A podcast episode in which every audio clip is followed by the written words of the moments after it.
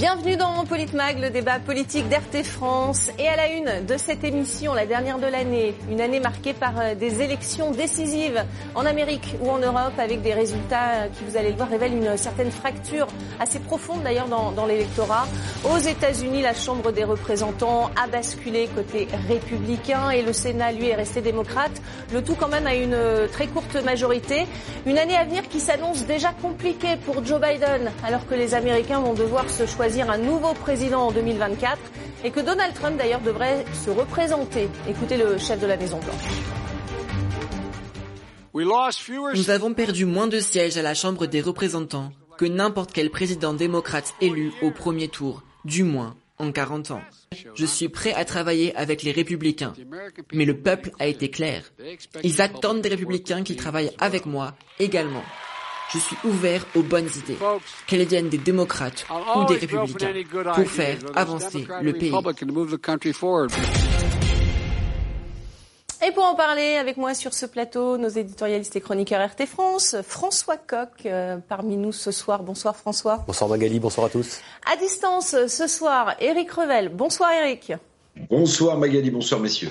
Et notre invité ce soir, c'est euh, Michel Fayad, analyste politique. Bonsoir. Bonsoir. Michel Fayad, merci beaucoup d'avoir accepté notre invitation sur RT France. Avant de, de, de parler des États-Unis, il y a eu cette année des scrutins majeurs au Brésil, par exemple, ou alors en Europe, on va le voir, avec euh, des résultats assez serrés souvent. Euh, Est-ce qu'il y a, selon vous, un dénominateur commun, une raison en tout cas qui expliquerait des, ces clivages dans les électorats, François Coq? Oui, je crois qu'il y a des enseignements majeurs qui sont des, enseignements qui, valent sur la période et sur une échelle très ample. Moi, je crois que les phénomènes politiques, ils se visualisent souvent à l'échelle d'un continent et bien souvent, ils traversent même les continents et je crois que c'est ce qu'on est en train de, de voir depuis, euh, depuis quelques années.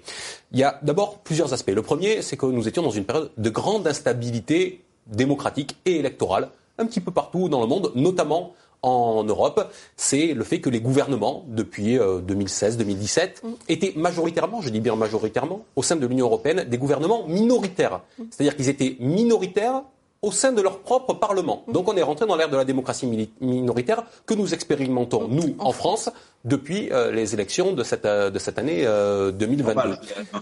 Oui. Alors ça, c'est le, c'est, le, c'est le premier aspect, euh, une période d'instabilité, et on a vu des crises dans tous ces pays. Tout ça induit des, une instabilité, un phénomène de crise.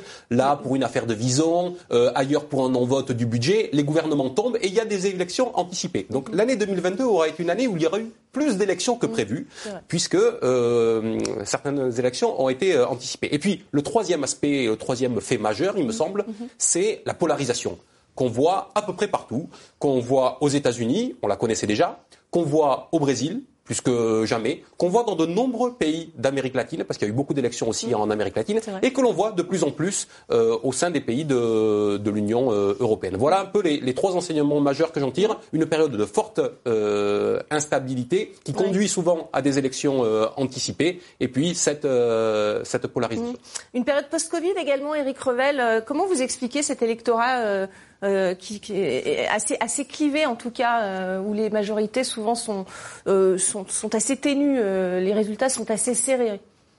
Oui, c'est vrai, mais je note surtout un reflux des populismes oui, en Amérique du Nord et en Amérique du Sud, parce qu'en réalité, la, la, victoire du camp républicain de Donald Trump, qui devait être mirifique, s'est mm. avérée extrêmement ténue. Vous avez raison. Mm. La défaite de Jair Bolsonaro au Brésil euh, qui incarnait également évidemment le populisme avec le traitement d'ailleurs de la crise Covid, euh, voilà, qu'il a fait euh, pendant pendant deux ans. Euh, il y a quand même un reflux des populismes dans ces deux pays, puisque euh, Donald Trump, on verra s'il est en capacité ou pas de se représenter à l'élection présidentielle. mais en tout cas, dans ces deux grands pays du continent nord et sud-américain, le populisme a échoué. Alors, ce qui est intéressant, et je suis d'accord avec notre ami Koch, c'est qu'en réalité, peut-être qu'on assiste et souvent, il y a un décalage de plusieurs années, hein, quelles que soient les modes, euh, qu'elles soient politiques ou technologiques. Euh, il y a une certaine migration, si j'ose dire, d'Amérique du Nord, Amérique du Sud vers l'Europe. Et là, au contraire, on assiste à une espèce de mouvement de balancier, c'est-à-dire que les populismes, en réalité, gagnent du terrain en Europe, oui. En Italie, avec Madame Meloni, en, en, en Suède, où on a euh, une, une, coalition marquée très à droite. Euh, alors peut-être qu'on va assister euh, dans nombre de, de, pays à un basculement vers des mouvements plus marqués par le populisme qu'ils ne sont aujourd'hui. Après, bah, comme tout parti politique qui se respecte et qui s'inscrit dans le suffrage universel, bah, il faut démontrer qu'on est meilleur que les autres, qu'on a des meilleurs résultats, et c'est la garantie d'être réélu, parce que sinon, bah, on est battu, quel que soit le discours qu'on tient, mm. et finalement, Donald Trump et Bolsonaro, Bolsonaro l'ont appris à leur, à leur propre si j'ose dire. Ouais, on va, on va voir tout ça en détail, euh, bien évidemment. Euh, Michel Fayette, quel, quel, est votre sentiment sur toutes ces élections qui ont eu lieu euh, que ce soit en Europe ou, aux États-Unis? Est-ce que vous partagez ce constat de, clivage, en tout cas, des, populations? Le clivage, il est certain, et il y a vraiment un, ce, bipolarisme entre les, deux camps. Mais je serais plus nuancé concernant les États-Unis et le Brésil, parce que je pense que c'est vrai que Trump a perdu aux États-Unis. Mais euh, il, a, il a surtout perdu pour deux raisons. Le premier, c'est, la première raison, c'est le choix des candidats. On a, il a beaucoup été critiqué à l'intérieur de son camp pour avoir choisi des candidats qui n'étaient pas aptes à se présenter. Et l'autre chose, c'est également tout le débat qui a eu lieu sur le droit à l'avortement qui a, qui a pesé sur l'élection. Et s'il n'y avait pas eu cette question-là, je suis pas, et qu'il avait choisi de meilleurs candidats, je suis pas sûr qu'il n'aurait pas euh, montré un ancrage encore plus, plus important. Et, euh, et la chose qui est comparable avec ce qui se passe aux États, au Brésil, c'est que dans les, les, les camps populistes sont en train de prendre de plus en plus d'ancrage à droite. Donc, dans, au sein du Parti républicain, Trump a quand même marqué de son empreinte le parti. Mhm. Et c'est pareil pour Bolsonaro au Brésil, puisque en fait, il a remporté des villes importantes comme Rio de Janeiro. Il conteste les élections au niveau euh, en fait du vote électronique. Si le, les votes électroniques sont éliminés, en fait, si on écarte les votes électroniques, c'est lui qui gagne 51-49. Oui, ça, ça, a été retoqué, je crois. Hein, donc, oui, oui, euh, c'est vrai. Il a même payé une amende. C'est vrai, c'est vrai. Mais ce que je veux dire, c'est que la, la, la défaite n'était pas n'était pas. Oui, c'est clair que ça, c'est ce qu'on essaie d'expliquer aussi, hein, effectivement. Alors on va, on va parler des, des États-Unis. On a vu Joe Biden exprimer son désir de collaborer avec le Parti républicain. Il a appelé à, à, à tourner pardon, la page de la guerre politique. Est-ce que c'est un, un, aveu de faiblesse selon vous, François Koch?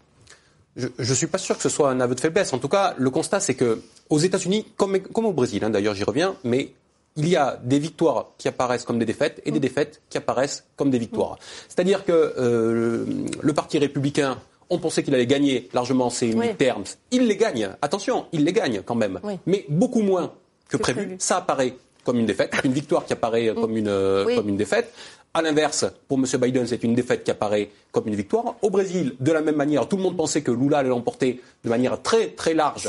Et finalement, c'est une victoire très juste qui apparaît presque comme une défaite, puisqu'effectivement, Lula n'aura absolument pas les mains libres pour mettre en place la politique qu'il souhaitait mettre euh, en place, parce que sur les territoires, euh, euh, M. Bolsonaro et les siens s'ancrent, comme dans l'État de Sao Paulo, par exemple, dans les États les, les, les, les plus, les plus peuplés. Mhm. Donc, pour revenir aux, aux États-Unis, on est dans cette, dans cette configuration où, l'air de rien, quand même, les républicains s'ancrent sur le terrain, mais ce qu'il faut ce qui est important, peut-être qui va au-delà de Monsieur de Monsieur Biden, euh, c'est ce qui se passe dans les partis eux-mêmes. On voit que euh, les centres de gravité sont en train de, de, bouger. Non pas forcément tant sur le fond. Chez les républicains, je crois que Monsieur, Monsieur Trump, vous avez raison de l'évoquer, va payer sans doute le, le choix des candidats qu'il avait fait. Il l'a payé d'un point de vue électoral. Il va peut-être le payer pour l'élection euh, présidentielle euh, future, parce qu'il y a peut-être une envie chez certains de changer de cheval au sein du camp, euh, du, du, du, camp républicain.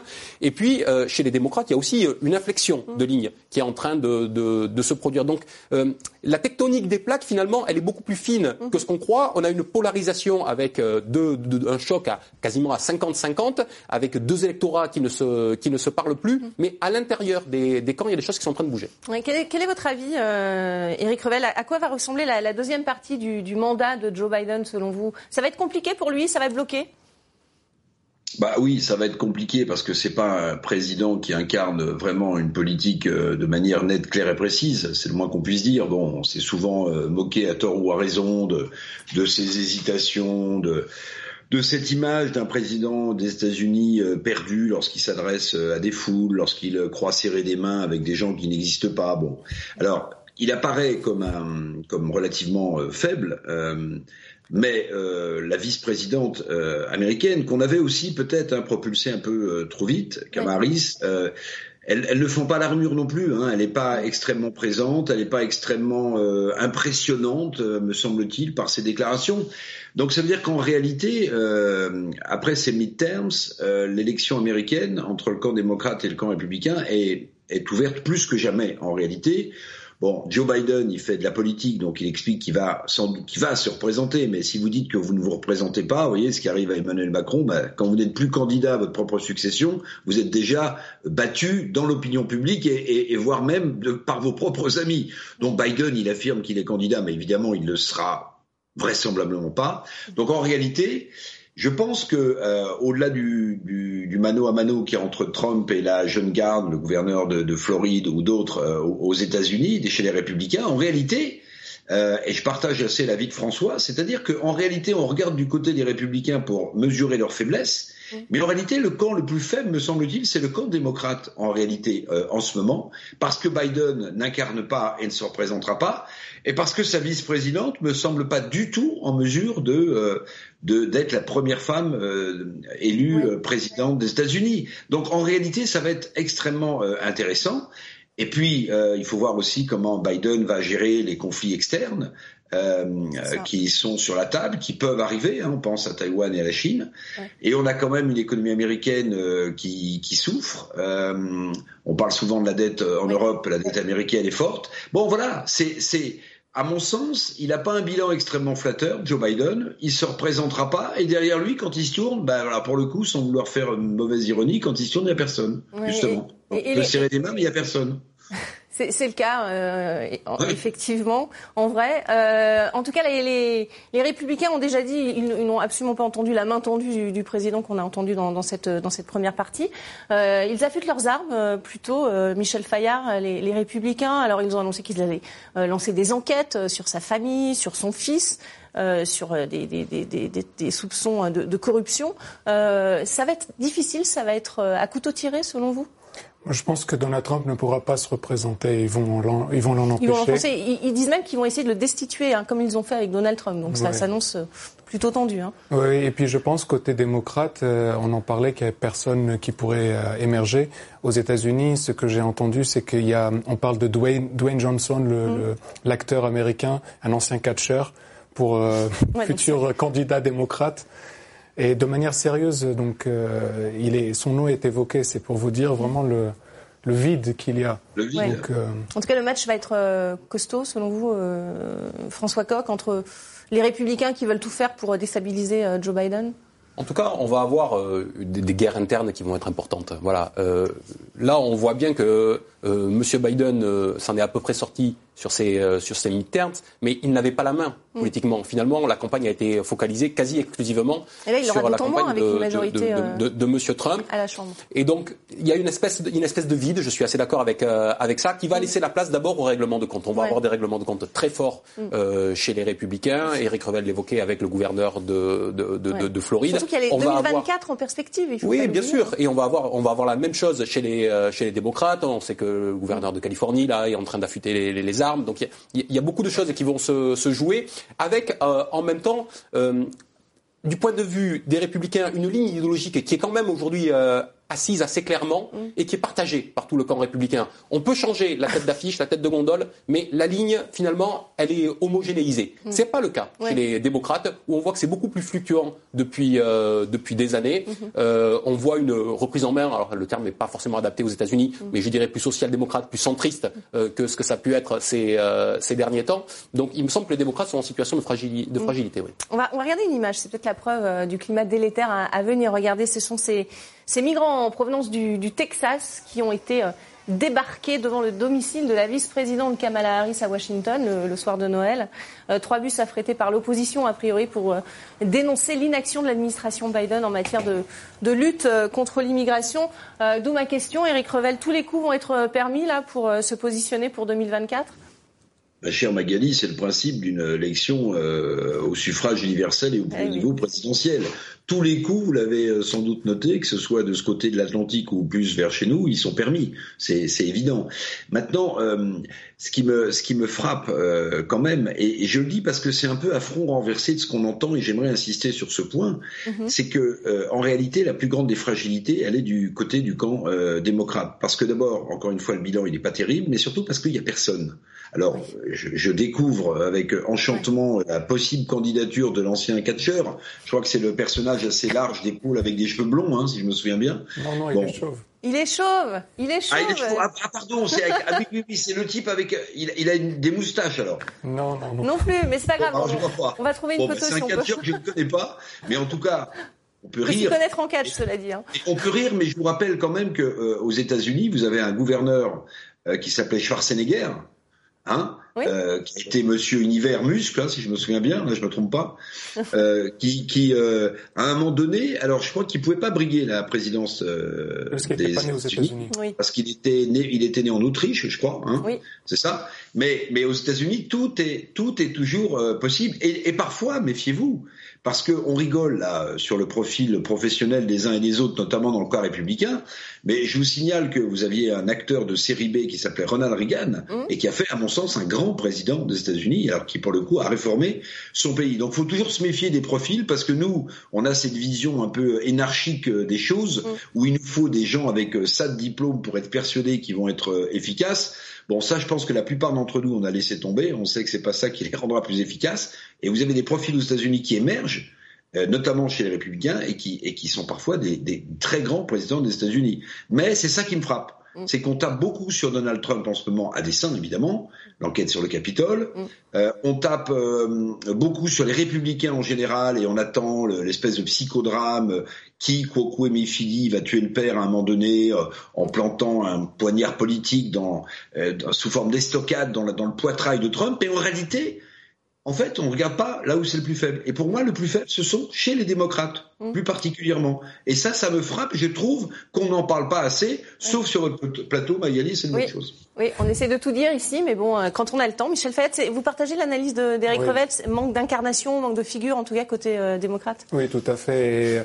Et, et c'est vrai qu'en en fait, euh, c'est ça qui manque aujourd'hui. Euh, on ne sait pas qu'est-ce qui va se passer en 2024 parce qu'il euh, n'y a pas de leadership qui émerge ni dans le, ni ouais, dans alors que la campagne en plus commence bien avant. Hein, il voilà. va falloir, Donc vraiment, les, à mon avis, les primaires vont être le moment de la découverte des candidats. Et... Voilà. Et on, on connaîtra peut-être enfin le, ce fameux catcheur. Merci. En tout cas, on va passer à cet autre scrutin dont on a commencé à parler. scrutin majeur sur le continent américain, c'est évidemment la victoire très serrée de Luis Ignacio Lula da Silva euh, au Brésil. Un, un résultat contesté d'ailleurs par le, le, président sortant, Jair Bolsonaro. Une investiture en janvier d'ailleurs sous très haute surveillance après une tentative d'attentat dans la capitale. Le leader de la gauche s'apprête à, à prendre les rênes d'un pays plus divisé que jamais. Écoutez-le. Eu fiquei com ódio de Curitiba porque eu fiquei preso aqui. Se vocês soubessem. Ce dont nous devons être conscients, c'est que nous avons vaincu Bolsonaro, mais que le bolsonarisme est dans les rues de ce pays, en colère et peu disposé à reconnaître sa défaite. Par conséquent, en plus de gouverner avec efficacité, avec compétence, nous devrons vaincre le bolsonarisme dans les rues de ce pays. Voilà Lula euh, qui, euh, qui devient président à partir de, janvier. Euh, François Koch, dans un contexte qui n'est pas le même que lorsqu'il était président en 2003. Hein.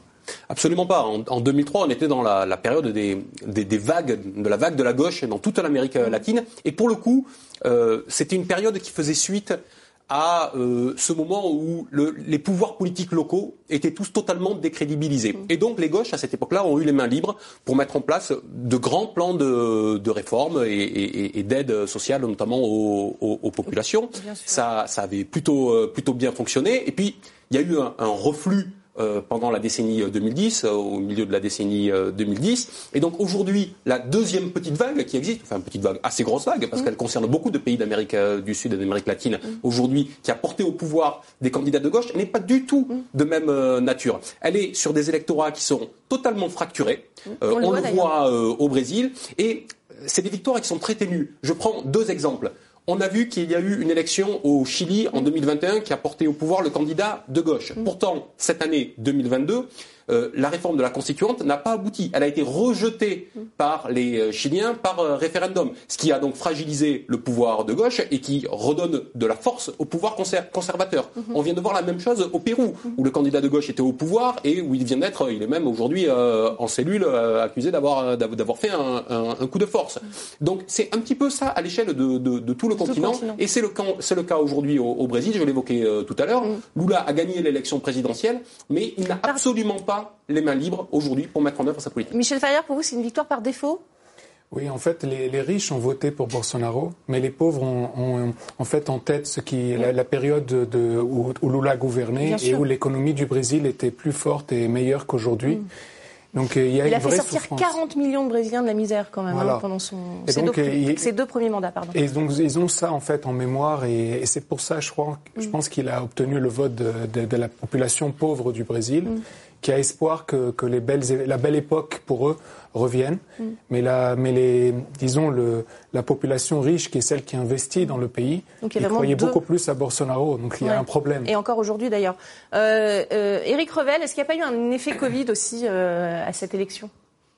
Oui, oui, bien sûr. Bah, bien sûr, il y a un effet Covid parce que le, président brésilien sortant a géré quand même, euh, en dépit de tout bon sens, et ça a coûté très cher quand même en, vie humaine, euh, cet épisode dramatique de la, la pandémie, de la Covid-19. Mais euh, d'abord, une petite parenthèse, hein, je vérifie un truc, j'ai confondu avec Hulk Hogan, le, le ah. catcheur Hulk Hogan. Voilà, c'est à lui que je pensais. Pardonnez-moi, et il a une moustache avec des cheveux. Voilà, c'est bon. Comme la parenthèse. Je sais pas si on essaiera de trouver les photos. D'ailleurs, je pense qu'il est plutôt républicain que démocrate, mais peu importe. Mais surtout, ce qui me frappe, euh, c'est souvent l'amnésie des peuples.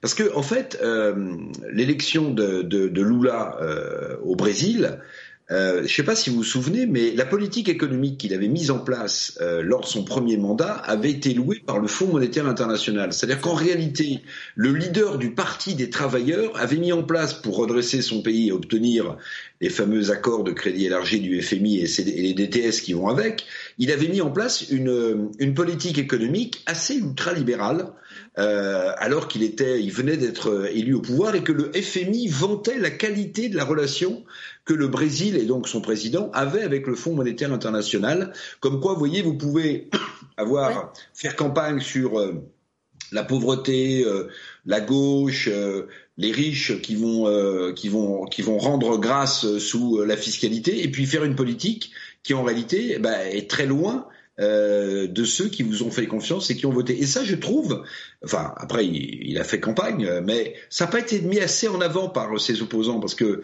euh, notre ami Lula, quand il fait campagne, il fait campagne toujours très à gauche, hein, très à gauche. Il a avec lui euh, non seulement les, pauvres, mais, mais, mais les partis les plus radicaux. Or, on oublie que quand il est au pouvoir, il fait pas forcément une politique très à gauche, il fait même une politique économique que je qualifierais moi d'ultra-libéral. Si vous regardez ça, ça m'a frappé. Oui, ouais, c'est vrai. Euh, c'est votre avis aussi, Michel Fayard? Après, il y a eu la corruption et Dilma Youssef, euh, qui lui a succédé, qui a été euh, démise à cause de ça. Hein. Oui, je suis d'accord qu'au niveau économique, Lula a, fait une, une, politique qui était vraiment plus centriste mm. qu'extrême gauche. Et c'est pour cela que certains l'ont accusé de, de, de, trahison, en fait, à l'époque. Mais, mais c'est vrai, aujourd'hui, avec sa campagne, il a, il a réussi à à convaincre une partie de, cet électorat de, d'y croire de nouveau. Mm. Quels sont les, grands défis, euh, selon vous, à venir pour, euh, pour Lula?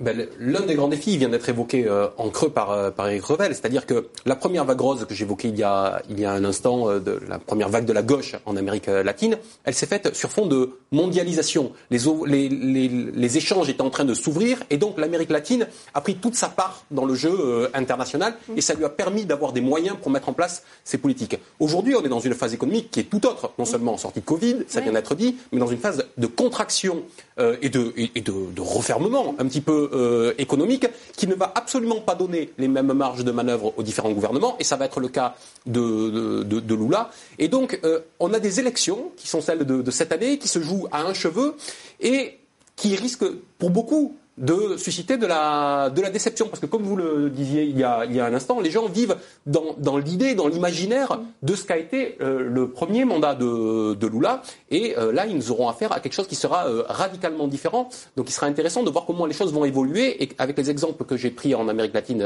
tout à l'heure, on voit que les choses peuvent évoluer très vite. Mm. Est-ce que ça, ça, change, ça change la nature des relations avec, avec les États-Unis, par exemple, Michel Fayad? On sait qu'il y a un problème d'immigration. Hein. Est-ce que ça va jouer aussi? C'est sûr, il y a aussi l'aspect religieux, puisque mm. euh, Bolsonaro était un, en fait un évangélique, et donc il y avait ça qui le rapprochait des États-Unis, puis il y avait une relation assez similaire entre Trump et Bolsonaro.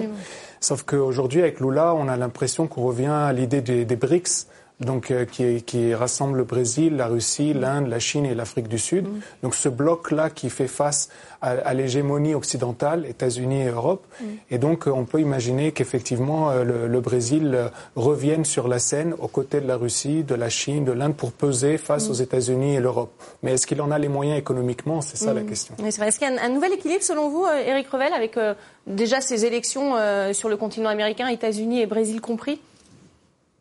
Bah, il y a tout, surtout la, géopolitique euh, mondiale avec la guerre en Ukraine qui est en train quand même de, de reformater le, multipolarisme, on peut l'appeler comme ça, parce qu'on voit bien que euh, pendant des décennies, des décennies, on pensait que euh, la bipolarisation entre les États-Unis et l'Union soviétique était la pire des choses qui pouvaient nous arriver euh, parce qu'il y avait la guerre froide entre les deux. Et en fait, on s'aperçoit que plus le monde est multipolaire, plus en réalité les dangers s'additionnent. C'est pas le bipolarisme ou le, ou le qui est le danger. Parce que finalement, on connaît, il y a une espèce d'équilibre qui se fait sur chaque plateau et qui se faisait entre les États-Unis et l'Union soviétique. Aujourd'hui, il y a plein de, enfin plein, il y a beaucoup de puissances, euh, euh, voilà, et l'Europe est peut-être très en retard dans tout ça. Il y a beaucoup de puissances fortes, moyennes, voire grandes puissances qui sont en train d'émerger. Euh, Chine en tête, évidemment. Mm. Euh, que sera le conflit avec Taïwan On n'en sait rien non plus. Et en fait, aujourd'hui, le fait qu'il y ait une répartition des poids et des influences qui soient diverses et variées, si j'ose dire, ben, rend le monde plus dangereux qu'à l'époque où on pensait avoir touché le fond avec la guerre froide, mais en fait c'était un véritable équilibre entre les États-Unis et l'Union soviétique. Et aujourd'hui, tout ça a volé en éclats. Et ce bipolarisme euh, a cédé le pas à une multitude de puissances moyennes qui rendent, à mon sens, le monde plus dangereux. Mhm. On va en parler dans, dans, la deuxième partie. On va parler de l'Europe, plus précisément des, des élections euh, en Europe qui ont marqué cette année euh, 2022. C'est la fin de cette première partie, mais restez avec nous. On se retrouve dans, dans quelques petites minutes.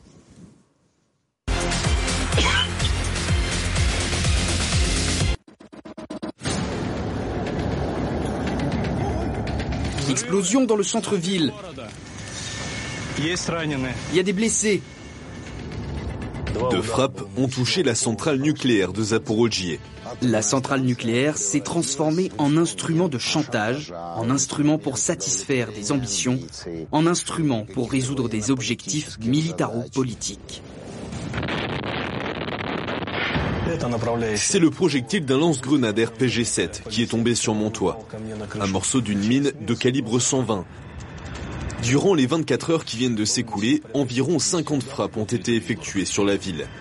Les gens voient. Approchez-vous de ce foyer, ils voient que ça vient de l'autre rive.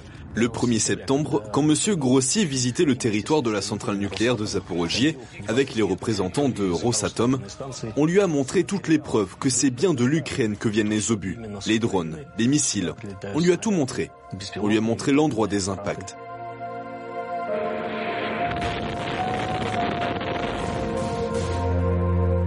Jouer avec le nucléaire, cela se termine toujours très mal. En cas de réaction en chaîne, je pense que c'en sera fini de la surface de la Terre, vous comprenez? Telle est la situation. Ça ne touchera pas seulement l'Europe, ça touchera le monde entier.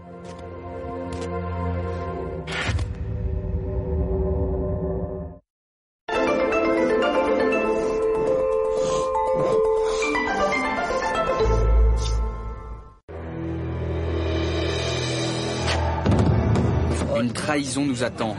Jusqu'à 100 millions de personnes risquent de souffrir de la faim en Afrique. On est en train de nous préparer une trahison. En fait, la situation la plus compliquée, c'est avec euh, les riz, les riz et les blés. Novorossiysk, un port en eau profonde, subit l'effet des sanctions. Les principaux exportateurs et les principaux ports maritimes qui transportaient les céréales, notamment vers l'Afrique, étaient bien entendu des ports ukrainiens, Odessa surtout. Ils sont actuellement minés. Il est évident qu'un pays comme euh, euh, le Soudan, un pays comme la Somalie, un pays comme Djibouti, le pays comme euh, certains pays de, de l'Afrique du Nord, disons, mais c'est pas au sud du Sahara, mais qui seront affectés, Jusqu'à un demi-milliard de personnes dans le monde pourraient manquer de pain parce que les engrais minéraux ne leur seront plus accessibles. Un effet d'avalanche. Avant que le gros ne soit devenu maigre, le maigre sera mort. C'est ce qui se passe actuellement au Sri Lanka. Notre président a répondu très clairement au sujet de l'interdiction d'exporter ces céréales. Tous les canaux sont ouverts. Oui, il peut y avoir la famine, bien sûr. Ça ne serait pas la première fois qu'il y aurait la famine en Afrique, n'est-ce pas? L'objectif de la Fédération de Russie en tant que fournisseur responsable de produits alimentaires est de poursuivre nos livraisons aux pays amis. L'été et l'automne seront difficiles, la nourriture viendra à manquer.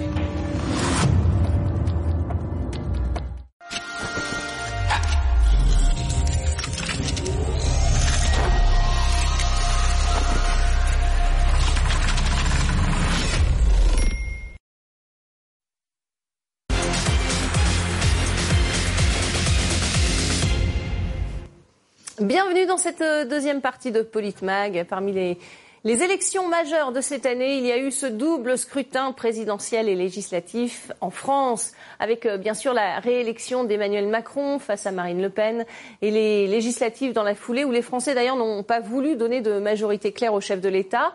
Un scrutin marqué d'ailleurs par l'émergence de la NUPES à gauche et l'arrivée d'un nombre historique de députés RN à l'Assemblée nationale. Regardez.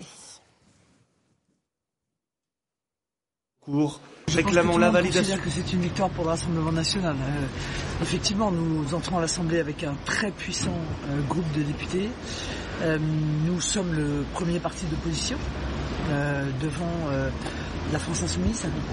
Et par conséquent, nous allons pouvoir œuvrer comme un groupe d'opposition, comme je l'avais sollicité des Français, de plein pouvoir. avec l'intégralité des moyens qui sont accordés par la Constitution à un groupe d'opposition qui est le premier de l'Assemblée. On des élections en Europe, par contre, marquées, par une forte poussée à droite. François Coq a commencé évidemment par la France. Et cette percée historique, en tout cas ce nombre euh, record de députés du Rassemblement euh, national à l'Assemblée.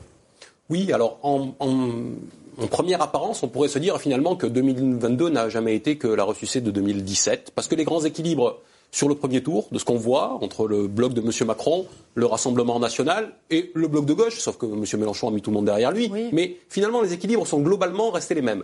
Par contre, les choses ont changé de nature au moment des, législatives. Mhm. Et il est intéressant de constater que le système de la Ve République, qui vise absolument à verrouiller complètement les euh, institutions et à s'affranchir euh, assez largement de la, de la souveraineté populaire. Ce système ne suffit plus aujourd'hui à cela. Mm. Si je dis ça, c'est que l'inversion du calendrier électoral, vous vous en souvenez, hein, qui date maintenant d'une vingtaine d'années, qui fait que l'élection législative finalement n'a plus de sens euh, et simplement euh, l'élection qui suit l'élection présidentielle et qui permet de valider la majorité du, du, du président qui vient, qui vient d'être élu, eh bien même ça n'a pas permis à M. Macron mm. d'avoir une, une majorité et on entre dans terra incognita, voilà, dans un monde complètement nouveau, celui de la démocratie euh, minoritaire. On aurait pu penser que les différents partis euh, essaieraient, essaieraient de s'adapter à ce monde-là, de nous proposer une nouvelle forme démocratique, une recherche du consensus, une construction collective. Et ce qu'on voit depuis des mois, c'est tout sauf ça. Alors oui, euh, Monsieur Macron a gagné l'élection présidentielle. Oui, le Rassemblement national a euh, réussi à transformer lui l'essai aux élections législatives, et c'est la première fois qu'il le fait avec cette force euh, et cette euh, puissance. Oui, la gauche a réussi à être unie, mais on a l'impression que c'est un passé qui est déjà extrêmement révolu. Voilà, la, en plus, la, la, NUPES est aujourd'hui désagrégée, LFI est en explosion. Donc, euh, euh, on voit bien que les les enseignements qui sont ceux de, 2022 sont déjà un petit peu derrière nous pour 2023. on verra ça. Eric Revel, quelle est votre analyse euh, sur euh, cette percée, en tout cas, des, députés Rassemblement National lors des législatives et, le fait que maintenant la majorité doive trouver des coalitions pour pouvoir gouverner? Oui, bah, c'est ce que je vous disais tout à l'heure en faisant le constat que parfois euh, en Europe et en France on a quelques années de retard, euh, que ce soit en technologie ou en politique, mais que parfois les choses, euh, bah, il faut les regarder de l'autre côté de l'Atlantique et puis elles finissent par arriver. Alors je dis pas que Marine Le Pen va arriver au pouvoir, ce que je constate effectivement c'est la normalisation du Rassemblement national autour d'un parti qui a su faire euh, sa révolution, euh, notamment euh, sur son programme économique, hein, puisque je rappelle que Jean-Marie Le Pen était un ultralibéral et que Marine Le Pen, si elle a séduit une grande partie de l'électorat ouvrier, ce qu'on appelait l'ex-ceinture rouge autour de, Paris, donc en siphonnant l'électorat communiste, c'est précisément parce qu'elle a mis sur la table un programme économique qui était relativement proche de celui du Parti communiste de la grande époque du produisons français.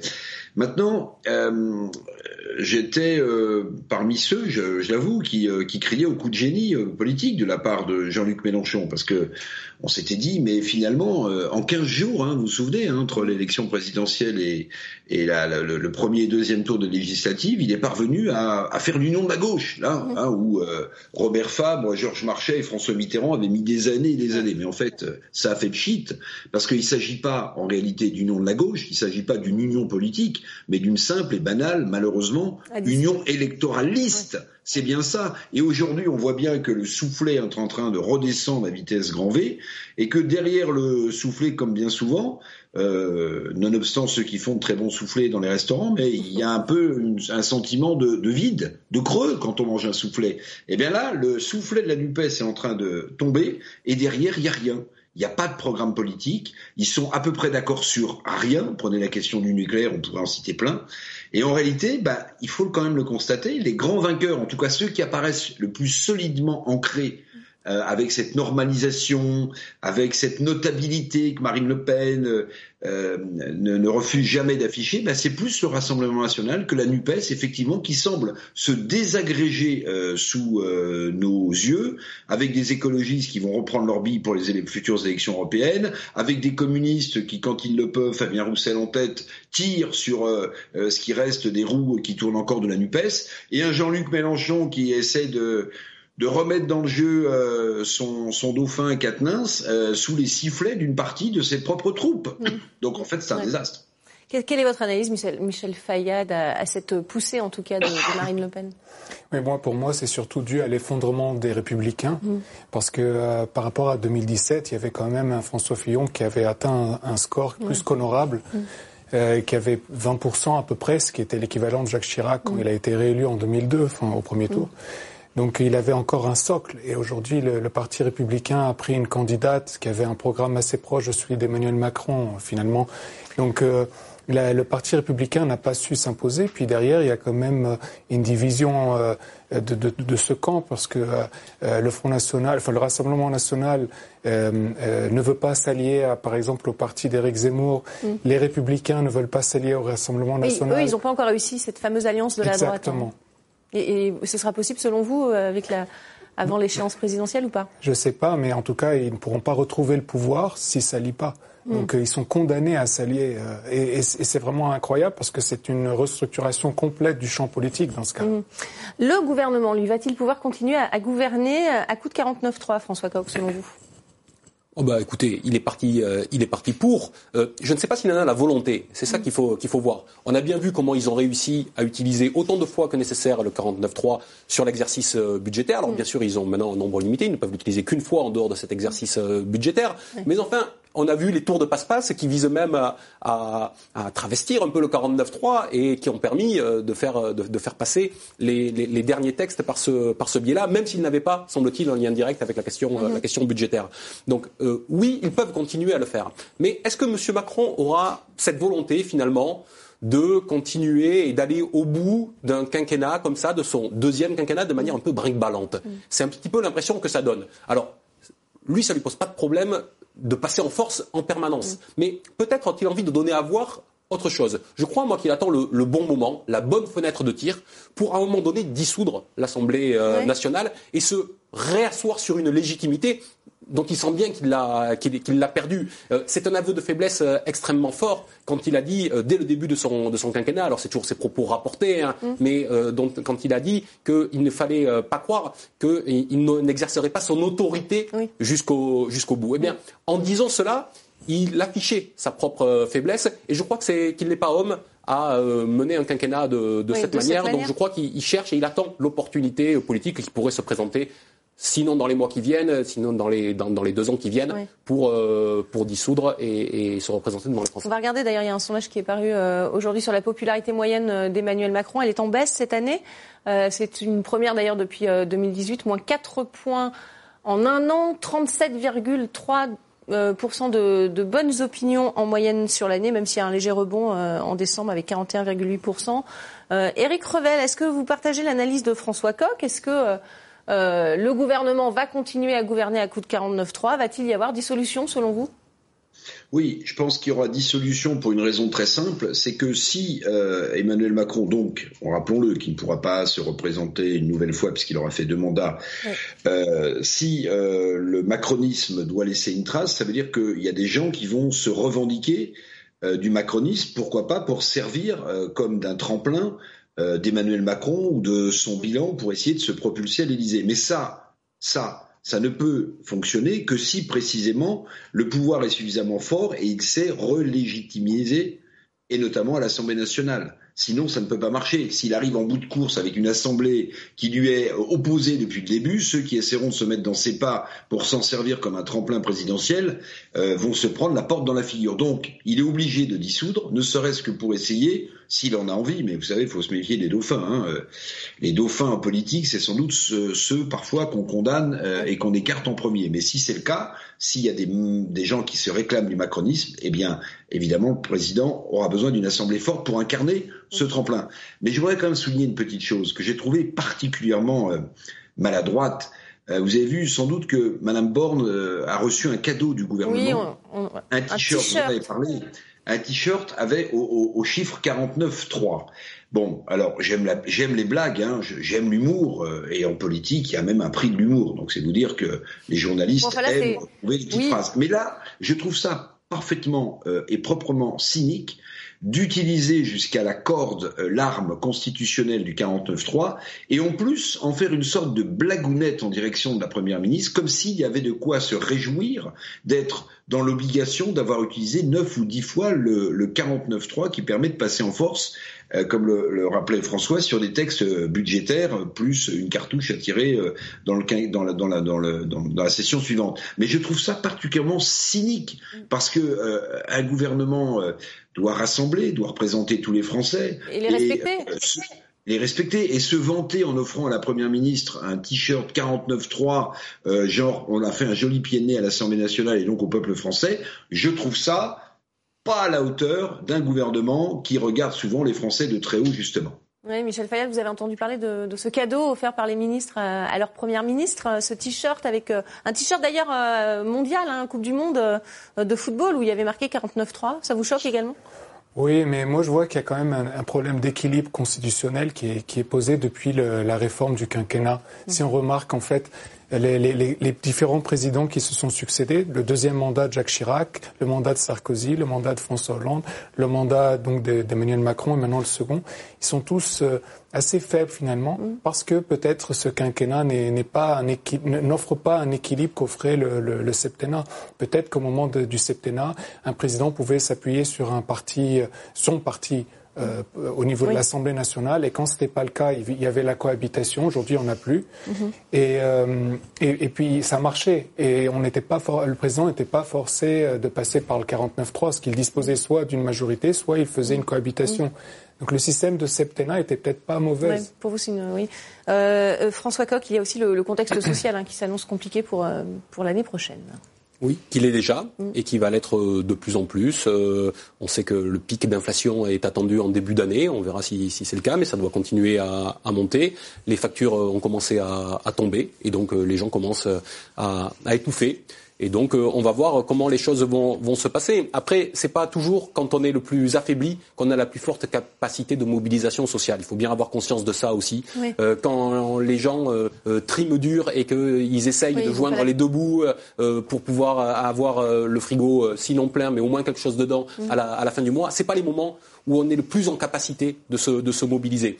Le moment de la réforme des retraites, qui est la, première chose qu'on aura à l'ordre du jour en, 2023, sera une, bonne façon de, l'examiner. Mais euh, on constate, et ça c'est la, la, chance, je dirais, de la Macronie, c'est la chance dans les élections de la Macronie, c'est la chance dans la vie politique de la Macronie, c'est que la Macronie fait face, on évoquait ça tout à l'heure pour les États-Unis, mais d'une certaine façon, à du vide. Il n'y a quand même pas grand monde qui est en capacité aujourd'hui de, s'opposer. On voit pas bien la gauche aujourd'hui dans l'état dans lequel elle est, on voit pas bien les syndicats dans l'état dans lequel ils sont aujourd'hui mm. être en capacité d'impulser un fort mouvement euh, social. On a vu comment le gouvernement et comment M. Macron s'est méfié de quelque chose qui est différent en termes de mouvement social, qui est le mouvement populaire. Mm. C'est pour ça qu'il est réprimé avec tant de force les gilets, jaunes, parce qu'il savait que là, il y avait une dynamique qui pouvait se créer qui hors du champ hein, institutionnel. Donc, euh, il, faudra, il faudra examiner comment ça se passe. Mais la chance de M. Macron aujourd'hui, c'est celle-là. Mm. C'est que face à lui, finalement, il n'y a, a pas beaucoup de, digues à franchir. Mm. C'est votre avis, Eric Revel, euh, sur le plan euh, social? Est-ce que ça va se compliquer politiquement pour, pour la majorité ou pas? Bah, je partage l'avis que euh, la peur euh, et, euh, et, les réformes sociales anesthésient souvent plutôt les mouvements populaires qui ne leur donnent du carburant. historiquement, c'est assez vrai jusqu'à une certaine limite quand même. Mais ce qui est vrai, c'est que regardez l'empilage de réformes qui ont été décidées par ce gouvernement. Alors, son électorat, notamment de, de rentiers et de retraités, le trouveront extrêmement courageux. Euh, d'autres trouveront que, vu le contexte euh, social, il prend un risque politique majeur. Euh, les réformes dont je voudrais parler, sans doute nécessaires pour les uns, mais en tout cas qui sont autant d'attaques sociales sur des gens qui, dont le pouvoir d'achat est déjà miné par l'inflation, c'est quoi? C'est la réforme de l'assurance chômage, dont on découvre d'ailleurs que le texte final n'était pas la copie conforme de ce que le gouvernement avait vendu aux syndicats, si j'en crois le leader de la CFDT, Laurent Berger assurance, réforme de l'assurance chômage, réforme du compte personnel de formation. Je vous rappelle que 80% de, ce CPF est utilisé par euh, les salariés les plus pauvres, euh, les ouvriers ou des petits fonctionnaires, et que dorénavant, ils ont un reste à charge à payer pour assurer leur propre formation. Alors on peut dire, c'est déjà pas mal qu'on ait eu un compte personnel de formation qui vous permet de vous former gratuitement jusqu'à présent, et donc les salariés vont mettre la main à la poche.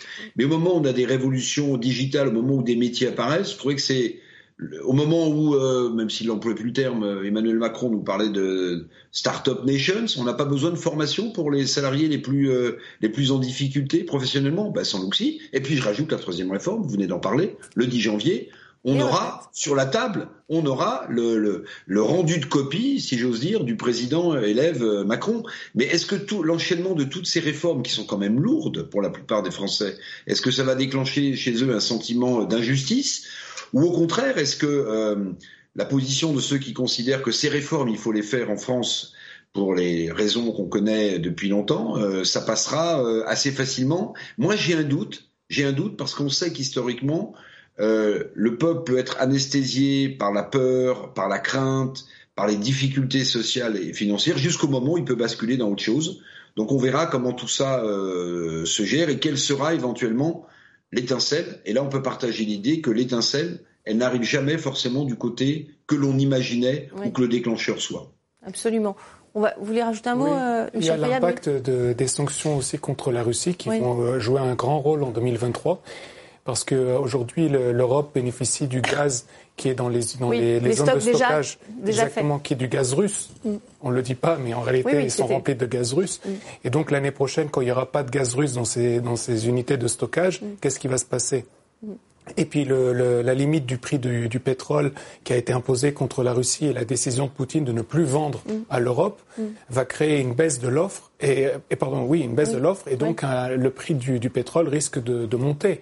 Donc, euh, quel va être l'impact du, prix du pétrole, le prix du, gaz sur euh, les, ménages européens et les ménages français en particulier? Plus, l'augmentation des tarifs d'électricité. Je, pense, je pense exactement le contraire, pardonnez-moi, c'est-à-dire que euh, comme la plupart des entités économiques mondiales vont basculer dans la récession, en réalité, s'il y a une récession économique un peu à l'échelle planétaire, quel que soit le continent, donc il n'y aura pas de contracyclicité d'économie en déclin et d'économie qui croît, eh bien, je crois qu'au contraire, la demande de pétrole va chuter et que si l'OPEP ne reformule pas son offre à la baisse, on risque d'assister au contraire à une baisse du prix du baril parce que là, il y a une course-poursuite entre le niveau de la récession et donc de la demande de pétrole et l'offre en face euh, de l'OPEP plus euh, la Russie. Est-ce qu'ils vont ajuster leur offre à la baisse? S'ils ne le font pas, bah, si vous avez une demande qui baisse et une offre qui se maintient, en réalité, le prix du baril baissera. Mm. On verra si, si, vos prédictions sont les bonnes. Euh, merci. On va passer euh, à, cette actualité également en Europe avec la victoire de, de, Viktor Orban en Hongrie qui a remporté haut la main un quatrième mandat euh, consécutif au poste de Premier ministre. L'arrivée au pouvoir également de, de l'ultra-droite, vous le voyez, en Suède grâce à l'appui inédit des, des, démocrates de Suède. Et puis en, en Italie, c'est Giorgia Meloni qui est devenue la nouvelle présidente du Conseil italien en formant d'ailleurs une coalition avec les deux poids lourds de la droite italienne, Silvio Berlusconi et Matteo Salvini. Écoutez-la. Les Italiens, lors de ces élections législatives, ont exprimé clairement leur volonté d'avoir un gouvernement de centre droit dirigé par les frères d'Italie. L'objectif que nous nous sommes toujours donné en tant que force politique était de faire en sorte que les Italiens puissent à nouveau être fiers d'être Italiens, être fiers d'agiter le drapeau tricolore. Voilà le cas le plus emblématique euh, avec l'Italie, François Coq, mais euh, d'une façon assez générale, cette poussée euh, de, de, ce qu'on appelle l'ultra-droite en, en, Europe. Est-ce que ça aura un impact d'ailleurs sur l'Union européenne? Alors, il y a une poussée de l'ultra-droite en Europe. Mm. Si on prend la Hongrie, si on prend l'Italie, si on prend la, la, Pologne. si on prend la, la, la Suède, ouais. il n'y a pas que ça, malgré tout. Ouais. Il y a des situations qui étaient des situations de pagaille démocratique. Je l'ai dit tout à l'heure, mais ayons en tête que l'Italie, les élections ne devaient pas avoir lieu comme elles ont eu lieu. C'est parce que oui, euh, c'était la pagaille avec le gouvernement Conté, le changement d'alliance pour le deuxième gouvernement Conté, un gouvernement Draghi qui ne fonctionnait plus, et donc on est obligé de revenir aux urnes. C'était le cas aussi en Suède. C'était le cas aussi au Danemark. Toutes ces élections n'étaient pas prévues parce qu'elles ne fonctionnaient pas, souvent parce qu'elles fonctionnaient avec, de, elles dysfonctionnaient avec de la démocratie minoritaire. On est revenu aux urnes, ça donne la droite et une poussée de la droite et d'une droite plus extrême, comme en Italie, mmh. avec euh, la mise au pas de, de, de Fratelli d'Italia, des, des, autres forces de la, de la droite, et le fait que euh, en Suède, l'extrême droite ne participe pas au gouvernement, mais c'est elle qui permet de donner la, la, majorité. Par contre, je constate que ailleurs au Danemark, c'est euh, la, la, gauche, les sociodémocrates qui restent au pouvoir. Ce qu'il faut voir là encore, c'est les équilibres internes. Il y a des équilibres internes au sein de la droite. Et au sein de la droite, les franges les plus externes, les plus, les plus, les plus externes, pardon, sont celles qui ont acquis de la centralité. C'est le cas de Fratelli d'Italia. Mhm. Mm -hmm. C'est le cas des, des démocrates de Suède, c'est-à-dire l'extrême droite de Suède, qui est arrivé deuxième lors des élections dans ce pays. Et au sein de la gauche, il y a aussi un mouvement qui est en train de se passer, c'est qu'on va vers une re-social-démocratisation, Mhm. vers euh, une force de gauche qui est plus centrée que ce qu'elle était. C'est-à-dire que les franges, euh, pour le coup, les plus radicales de la gauche, sont celles qui ont le plus baissé, que ce soit en Suède, que ce soit euh, au Danemark, que ce soit même en Allemagne, puisque les, les, d'élections allemandes en 2022. Ça traduit quoi de, de l'opinion euh, de ces populations?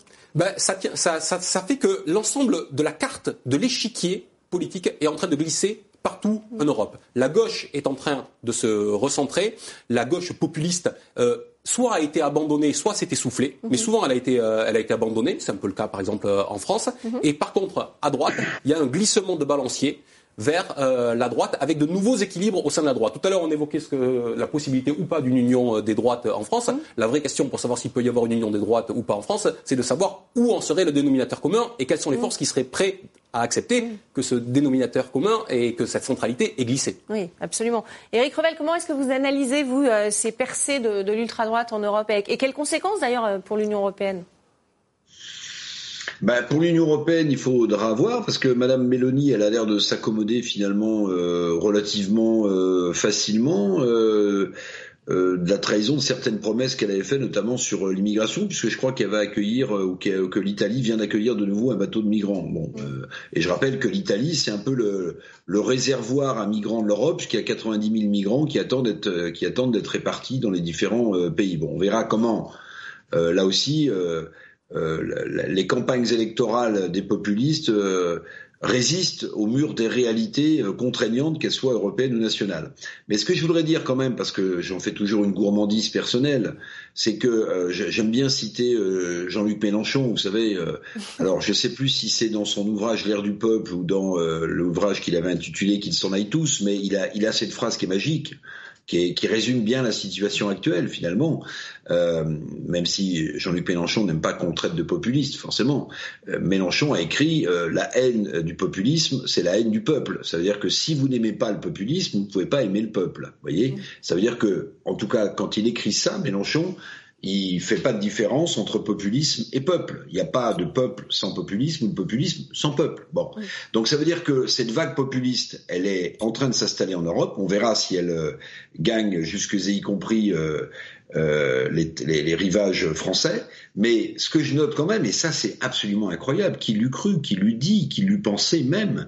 Euh, on parlait de la Suède et de, de, ce revirement politique. La Suède, qui a été avec d'autres pays euh, nordiques le berceau de l'État-providence et de la social-démocratie qu'on vantait, qu'on mettait en avant pour euh, sa capacité de résilience, sa capacité d'accueil, sa capacité économique, sa capacité à comprendre les veuves et les orphelins, et qui aujourd'hui, la Suède, a complètement euh, changé politiquement. Et ça, c'est quand même un phénomène extrêmement marquant pour ceux qui s'intéressent à la vie politique en Europe. Qui aurait pu imaginer qu'un pays si fondamentalement euh, ancré dans la social-démocratie et l'État-providence allait allait laisser libre cours à, euh, à, une extrême droite et à un gouvernement de droite euh, dur. C'est mm. inimaginable. Ça veut bien dire que sur le tréfonds, il se passe des choses politiques, alors que les bien-pensants ne veulent pas voir, qui repoussent d'un revers de main, en qualifiant les uns et les autres des pires ignominies, mais qu'en réalité, c'est qu'ils ne voient pas peut-être les, les, opinions peut-être que les peuples sont en train de partager, c'est-à-dire après avoir le sentiment d'essayer plein de choses,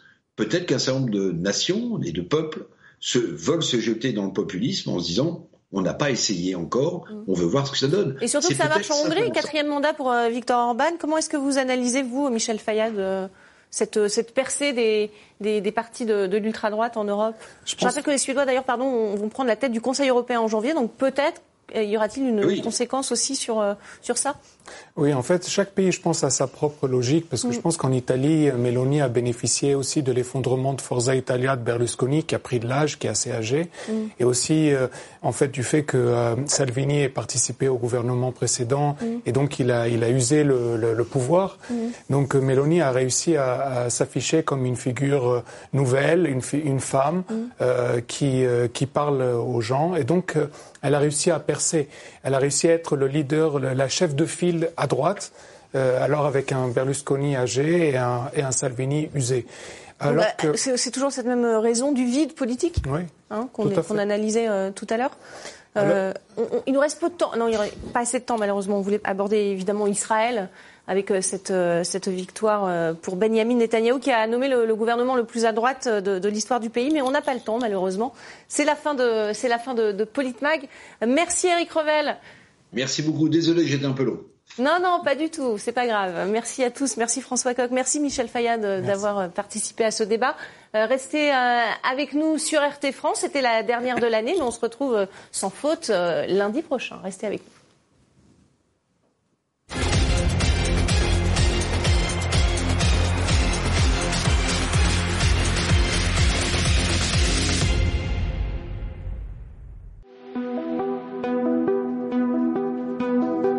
Tous les départements français, aucun n'est peut-être aussi